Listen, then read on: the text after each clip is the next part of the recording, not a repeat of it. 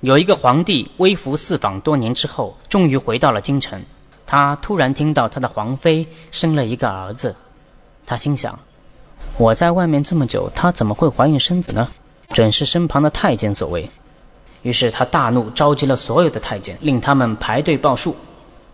一、二、三、四、五，不用报了，把那个五关进死牢，明天问斩。夜过三更，那皇妃怀抱婴儿偷入死牢，对五说：“我已买通牢役，咱俩快逃到一个谁也找不到的地方，过幸福的生活。”来不及了，已经晚了。